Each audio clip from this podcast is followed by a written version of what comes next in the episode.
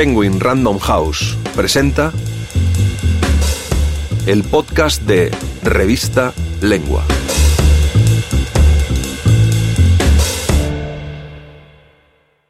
Víctimas de la futurofobia. Una generación triste con fotos felices. Por Sergio del Molino. Narrado por Antonio Martínez Asensio. En Futurofobia, Plaza y Janés, el periodista Héctor García Barnés se planta ante el desconcertante escenario del presente.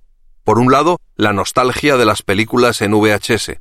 Por otro, el porvenir apocalíptico repleto de memes que acechan a cada instante.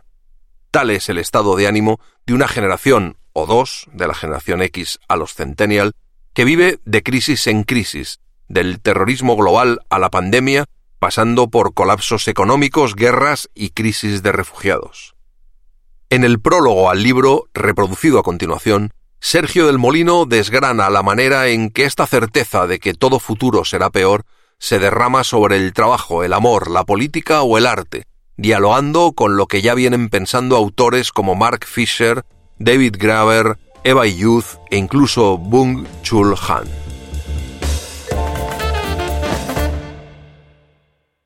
En un muro de la cárcel modelo de Barcelona, alguien ha pintado, en el idioma propio de la ciudad, que no es el castellano ni el catalán, We are a sad generation with happy pictures. Dentro de pocos años, los arqueólogos y los expertos en lenguas muertas discutirán en simposios el significado de la frase, que será indescifrable.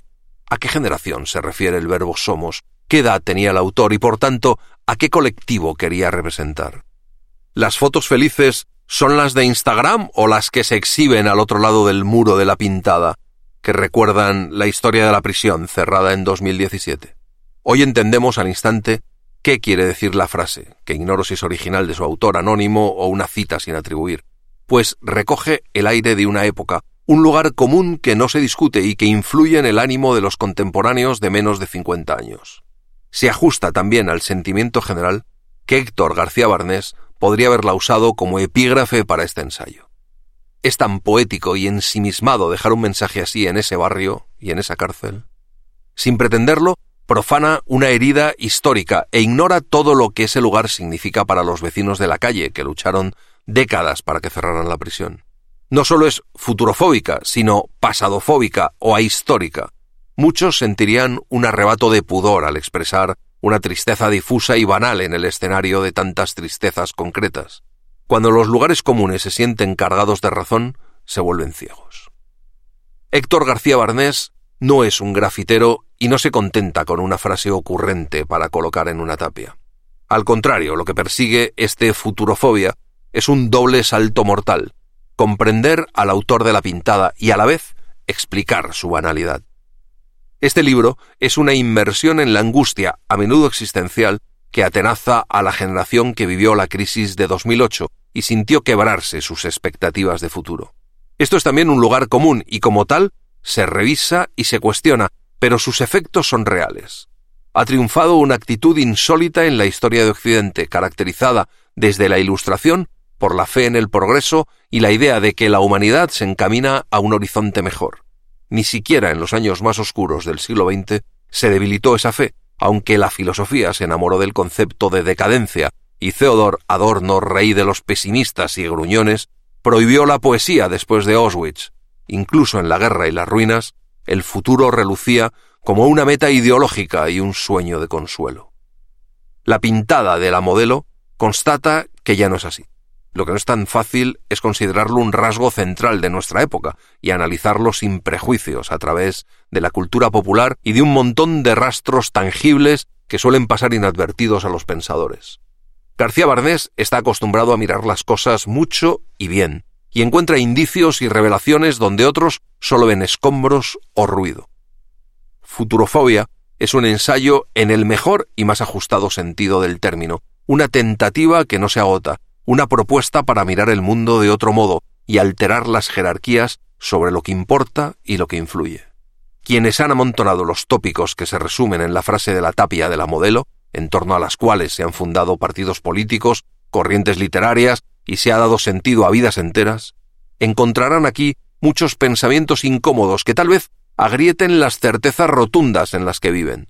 García Barnés concibe su escritura como una herramienta de debate y no rehuye el cuerpo a cuerpo polemista, lo que llena su prosa de observaciones que se bifurcan, preguntas sin respuesta y sugerencias para entender el mundo de forma contraintuitiva. No hay dogmas ni recetas, tan solo el pensamiento fluido y conversador de un perplejo. El neologismo acuñado para el título es buena prueba de esa actitud. García Barnés lo usa como una herramienta para empezar a entender cosas, no como un término definido unívocamente para explicar de un plumazo realidades complejísimas. El miedo al futuro es el punto de partida, no el de llegada, y eso es una virtud rarísima en un mundo de ensayistas dogmáticos y de encantadores de serpientes. No solo recomendaría este libro por sus ideas y argumentos, sino por lo bien que acoge al lector convertido en acompañante y camarada, casi un conversador al que se invita a veces a disentir. Son méritos mayúsculos que me permiten perdonarle lo viejo que me ha hecho sentir, soy un poquito mayor que Héctor, como ciudadano que aún cree en el futuro, optimista pese a los tanques y las bombas, enclavado en el mundo antiguo del progreso. Vivo ajeno a algunas cuestiones abordadas aquí, pero la lucidez y originalidad de su autor me han ayudado a repensarlas y a esforzarme por no quedarme fuera del mundo que me ha tocado vivir. Pocas cosas mejores se pueden decir de un libro así. Si quieres leer este y otros artículos, entra en revistalengua.com.